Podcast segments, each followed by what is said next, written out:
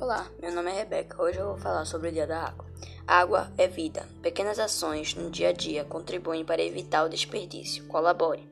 Use água com consciência. Dicas: tomar banhos rápidos, fechar bem as torneiras, economizar nas descargas, deixar as roupas de molho. Economize água para que no futuro podamos ter.